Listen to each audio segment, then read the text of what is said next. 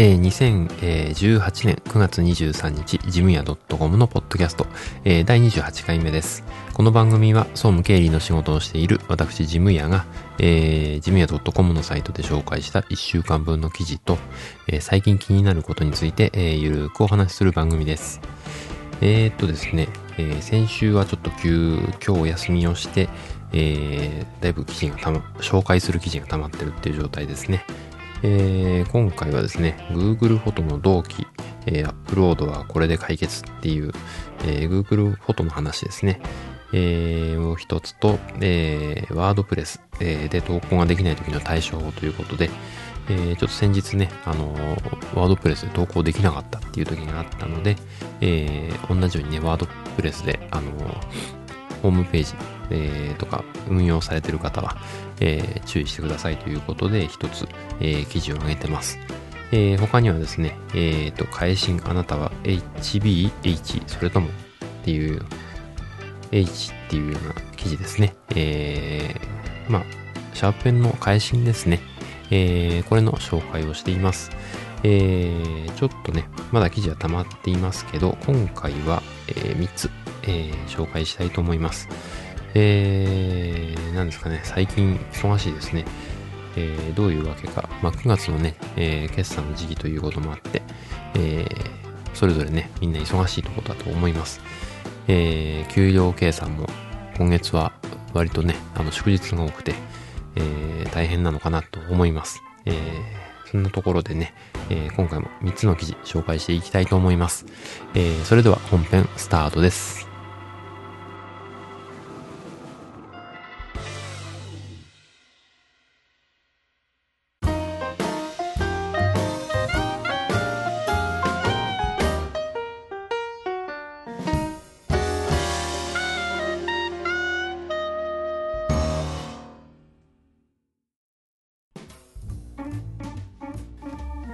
本編一つ目の記事ですね。えー、Google フォトの同期、えー、アップロードはこれで解決という記事の紹介です。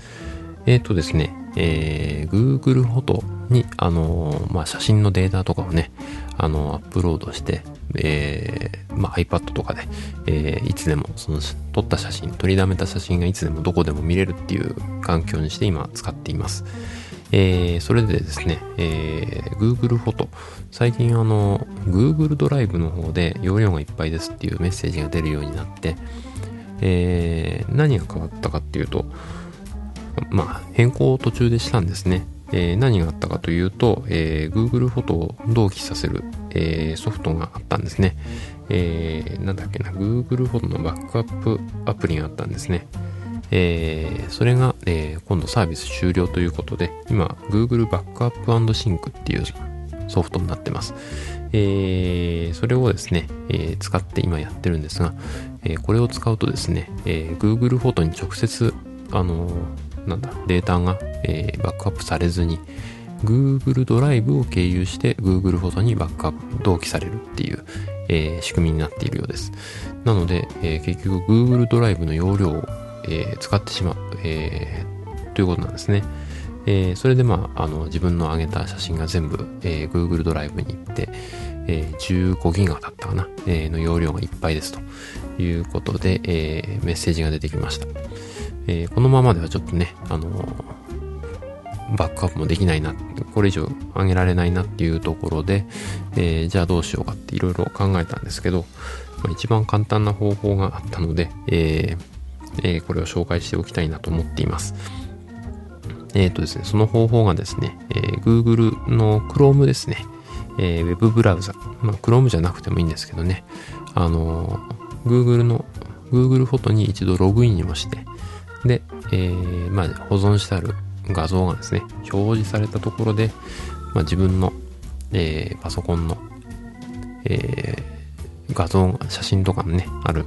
フォルダーごと、えー、ドラッグドロップするわけですね。そうすると、えー、Google フォトに一気にあの画像データが直接入ります。えー、Google フォトはね、あのなんだ、画質を、えー、下げないで保存すると、えー、容量どんどん食っていくんですけど、画質を、あの、ある程度のところは抑えるっていう、えー、設定をしておくとですね、えー、無制限にえ写真が保存できます。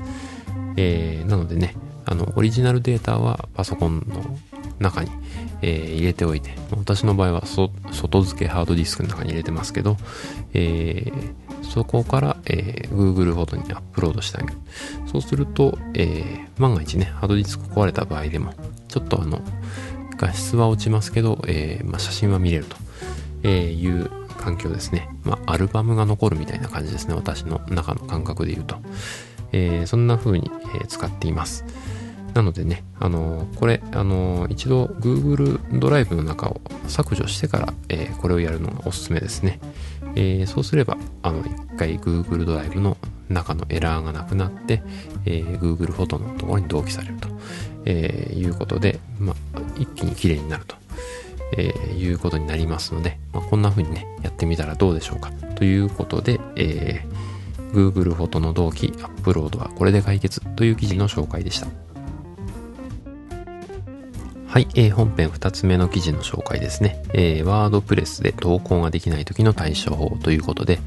えー、まあね、あの、ワードプレスで、えー、サイトの運営とかされてる方向けの、えー、記事です。えー、っとですね、まああの、なんていうのかな。私のえー、っと、このジムヤ .com のサイト内で、えー、記事を予約投稿っていう形で、毎朝7時にこう投稿ができるように、えー、設定をしているんですけど、なかなかこれが、えー、記事の投稿ができなくてですね、えー、まあ、入力したんだけど、まあ、それが反映されてなくて、保存されてないっていう状態が続いて、まあ、結局、記事がアップロードできてなかったんですね。で、えー、まあ、そんなことでバタバタしたこともあって、えー、まあ、記事が、あの、まあ、記事がじゃなくて、まあ、記事がアップロードできなかった時がありました。えー、で、どうすればいいのかなってずっと考えて、えー、試行錯誤したんですが、なかなかいい方法がなくて。で、えー、いろんなやり方を Google でね、あの、ググってみたんですね。えー、で、まあ、やってみたら、なんか、え、わからないけど、タイトルの名前ですね、えー、をちょっと変えたら、え、普通に保存ができたんですね。うん、どういう仕組みになってるのかちょっと私もよくわからないんですが、えー、まあね、あの保存は、うん、理由がわからないけど、えー、ワードプレスで記事が投稿できないっていう時は、ちょっとタイトルを、えー、微妙に変えてみる。えー、まあ、テキストをちょっと変えてみる。あの、1とかつけるとかね。えー、まあ、表現を微妙に変えてみるとか、そういう変更してみると、えー、普通に投稿ができるようになる時があるということがありましたので、えー、もしね、あの、こんなことでお困りの方がいたら、えー、こんな方法も試してみるといいかなとえいうことで、ちょっと短いですけどね、えー、ワードプレスで投稿ができない時の対処法の、えー、記事の紹介でした。はい、えー、本編3つ目の記事の紹介ですね。えー、会心あなたは HB、B、それとも H ということで、えー、まあ、あの、シャープペの会心の、えー、紹介ですね。えー、まあ皆さんね、どういうシーンを使ってますかっていうことなんですけど、えー、まあね、興味のない人はどうでもいいような話なんですけどね。えー、っと、まあ、一般的には、えー、HB というのが、あのー、普通に出回っていますし、多分流通量も多いんだと思います。えー、で、まあ、仕事のね、えー、使い方によっても、その、好みが分かれるとこだと思うんですが、うん、なんていうのかな、事務をしている時に、えー、割と便利なのが B なんじゃないかなと、えー、私は思っています。えー、なんで B がいいのか。まあ、ちなみにあの、この会心の H と B の、えー、関係なんですけど、H に、HB があの H と B のあのいいとこ取りというか真ん中の、えー、普通の硬さ、普通の濃さっていうところなんですね。で、えー、H1 1H2、H3 とどんどん増えていくと、えー、硬くなって、えー、まあ、薄くなってくるんですね、字が。えー、そんな傾向にあります。で、えー、B が HB から H1、H2、H3、H4 と、あ H ね、B が B1、B2、B3、B4 と、えー、増えていくと、どんどん、えー、芯が柔らかくなって、えー、まあ、濃くなるっていうような感じですね。えー、まあ、こう、子供の頃ね、あの、漢字練習とか、あの、した時に、手の、どんどん書いていくと手のね、あの、横のところが、えー、真っ黒になるとかっていうのは、まあ、HB とかね、あの H とか柔らかい芯を使ってるとなりやすいですね。えー、H を使ってると、まあそんなにつかなく、つかない。だけど書いた感じがちょっと、まあ薄い感じですね。で、ちょっと筆圧かけないと書けないっていう感じです。なので、うーん、事務の仕事をしていると、こ、ここに、あの、署名捺印してくださいとか、えー、まあ、うっすらとこう丸を書くとき、えー、があります。えー、そんな時はね、あの、柔らかい芯、あの、B の柔らかい芯で、えー、丸をしてあげると、まあ、最後にね、仕上げの時に、えー、それを消す時ですね、線を、えー、すぐ消える。えー、跡が残らないっていうところでいいですね。えー、エッジを使うと、まあ、ちょっと硬いんで、えー、ちょっと溝がね、書いた後の溝が残っちゃうとかね、えー、そういうことがあります。えー、なので、まあ、私はエッジを進めています。えー、使う本当に場面によってね、あの、違うとは思うんですけど、えー、あと、筆圧ですね。あの、強く書く人、え、強く書いて、うん、まあ、黒黒して見にくいっていう人ですね。そういう人は、まあ、H の方を使えば、えー、いいのかなという感じもします。えー、そんなところでね、あの、まあ、それぞれ好みの、えー、濃さとか、あの、柔らかさとかあると思いますんで、えー、ちなみに私は、えー、B ですね。B の、えー、ペンテル、メーカーペンテルですね。えー、シャープペンの場合、えー、ペンテルのアインシュタインっていうのを使っています。えー、これがね、割といいですね。えー、ペンテルの会心ってのが割と私の中で、うん、ポイントが高いですね。うん。なんですかね、書きやすい。あの、なん今は他のシーンないのかなあの、書いてる時にね、あの、キーっていう、なんか変な、キュッキュッキュッっていうような音がする時があったんですね。多分なんかこう、真ん中に気泡がすごく細かいのが入ってるのか、えー、どうかちょっとわかんないんですけどね。えまあ他のメーカーのシーンは今そういうことはないのかもしれないですけど私がこういろんなのそういう理由でキュッキュ言うから嫌だなと思って変えてった結果、えー、ペンテルに落ち着いたという感じです。えー、もしよかったらね、えー、ペンテルさんのこの会心アインシュタインちょっと使ってみてはどうかなと、え思います。えそんなところで、えー、会心あなたは HBB それとも H という記事の紹介でした。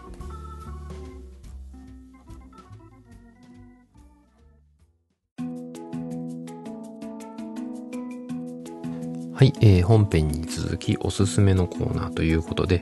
えー、これちょっとね、前に紹介した記事、えー、からですけどね、え、気になるスマートウォッチ2018ということで、スマートウォッチの、え、紹介ですね、今回は。ちょっとね、まだ買ってないんで、え、まあ、レビューとかもできないんですけど、え、スマートウォッチいいなということで、うん、最近ね、あの、Apple Watch 4ですかね、え、新しいのの発表もありました。えー、どう、皆さんね、やっぱちょっと高い、えー、Mac じゃない、えっ、ー、と iPad、iPod じゃない、えー、iPhone とか使ってる人が、あの、いいんじゃないかなと思うんですけどね。なかなかね、ちょっと高くて、えー、手が出せないっていう人は多いんじゃないかなと思います。えー、私もね、そんなに高いのちょっと買えないなっていう感じがして、まあね、あの、どうなんですかね。あの、人それぞれだと思うんで、それはいいんですけどね。もうちょっと高い、安くて、えー、いいものがないかなということで、えー、ちょっと探してみました。で、私の探した中で、えー、まあ、ランニングにね、あの、使えるといいなと思って、どれぐらいこう走ったとかね、えー、そういうログが残るような、えー、スマートウォッチ。まあ、走るときにスマートフォンとか持たないで、あの、身軽に走れるものはないかな。で、かつ、こう、記録が、えー、GPS の記録が残るといいなっていうことで、えー、探してみました。うん、やっぱね、1万円くらいしない、かけないと、えー、いいものはないと、え、GPS 機能がついたものがないという結論なんですが、まあ、1万円くらいになると、えー、ファーウェイのね、えー、バンド2 Pro っていうのですね、え、このあたりが、まあ、あの、お手頃なんじゃないかなという感じがします。えー、GPS 搭載でね、えー、だいたい1万円ちょっとくらいです。えー、プロじゃないモデルはね、GPS がなかったのかな。えー、なので、ま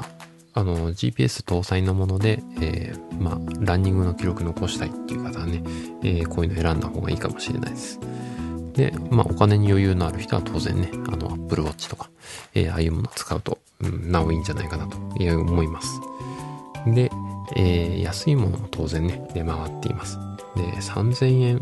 くらいもう、あの、いろいろありますね。本当にひしめき合ってるという感じでした。えー、Amazon で探したらですね、だいたい3000円前後でもう本当に似たようなものが、えー、たくさんあって、で、割とデザインもいいんですね。えー、これで、まあ、ランニング、あの GPS 機能を求めなければ本当にこれだけでいいんじゃないかなというくらい、あの、高機能なものですね。えー、日々の活動量を調べるには本当に十分じゃないかなと思うくらいのものがたくさんありました。で、これは何て読むのかな ?IT リールっていうんですかね。IT DEAL っていう、えー、メーカーの、えー、スマートウォッチ。これを、えー、紹介したいなと思います。これね、今、え紹介記事を読んでる時点で Amazon では3999円と、えー、配送料無料ということであります。まあ、USB でね、あの直接充電ができて、えー、6、7日持つとえいうことですね。えー、iOS、Android 対応の2018年の最新版ということで、えー、IP67 防水付きの、えーまあ、着信通知とかね、SMS、Twitter、えー、LINE の通知とかね、えー、がされる、え、もので、まあ、当然時計であって、で、まあ、日本語対応してる。あんまり安いの買うとね、日本語対応しなくて困るっていうことがあるようです。えー、買うときはね、お気をつけください。えー、そんなところで、あと、ずっと座っているとね、あの、まあ、ブーブーと、えー、教えてくれるっていう機能もついてるようです。えー、なのでね、えー、まあ、こういうのも、あの、選択の一つにあるのかなという感じがします。あんまりね、あの、ブランドとかそういうのにこだわらない、えー、こういうの使ってみたいな、スマートウォッチを使ってみたいなっていう人には、えー、おすすめですね。割と評判もいいです。えー、よかったらね、えー、検討してみてください。私も欲しいなと思ってなかなか買えないんですけど、えー、またね、え検討してみたいと思っています。えそんなところで今日はスマートウォッチ、え気になるスマートウォッチの紹介でした。